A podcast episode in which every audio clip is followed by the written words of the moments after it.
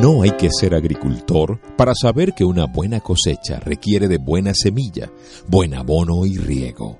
También es obvio que quien cultiva la tierra no se detiene impaciente frente a la semilla sembrada y grita, con todas sus fuerzas, crece, crece, por favor. Hay algo más curioso que sucede con el bambú y que lo transforma en no apto para impacientes. Siembras la semilla, la abonas y te ocupas de regarla constantemente. Durante los primeros meses no sucede nada, nada que se pueda apreciar. En realidad no pasa nada con la semilla durante los primeros siete años, a tal punto que un cultivador inexperto estaría convencido de haber comprado semillas infértiles.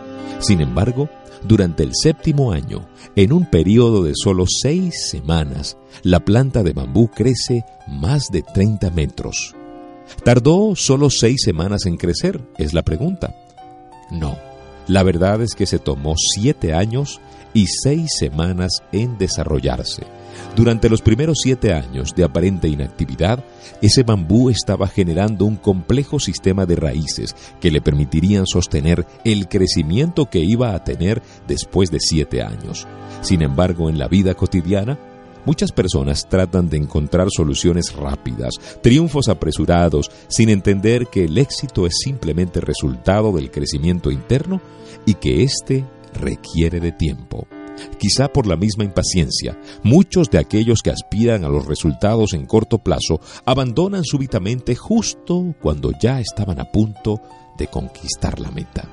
Es tarea fácil, no, es tarea difícil convencer al impaciente que solo llegan al éxito aquellos que luchan en forma perseverante y saben esperar el momento adecuado.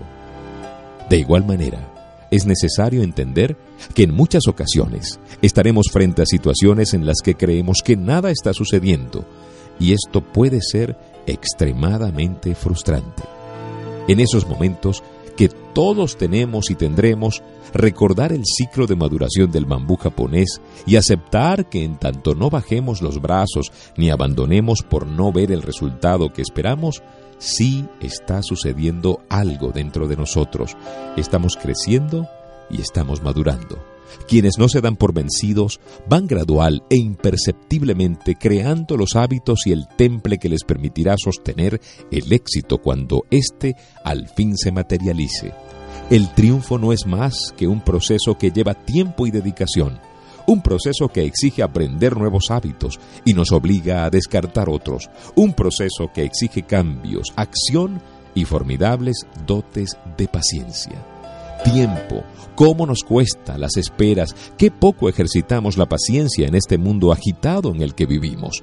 Apuramos a nuestros hijos en su crecimiento, apuramos al chofer del taxi, nosotros mismos hacemos las cosas apurados, no sabemos bien por qué perdemos la fe cuando los resultados no se dan en el plazo que esperábamos.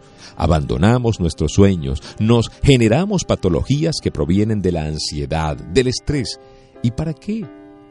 Bueno, te propongo tratar de recuperar la perseverancia, la espera, la aceptación.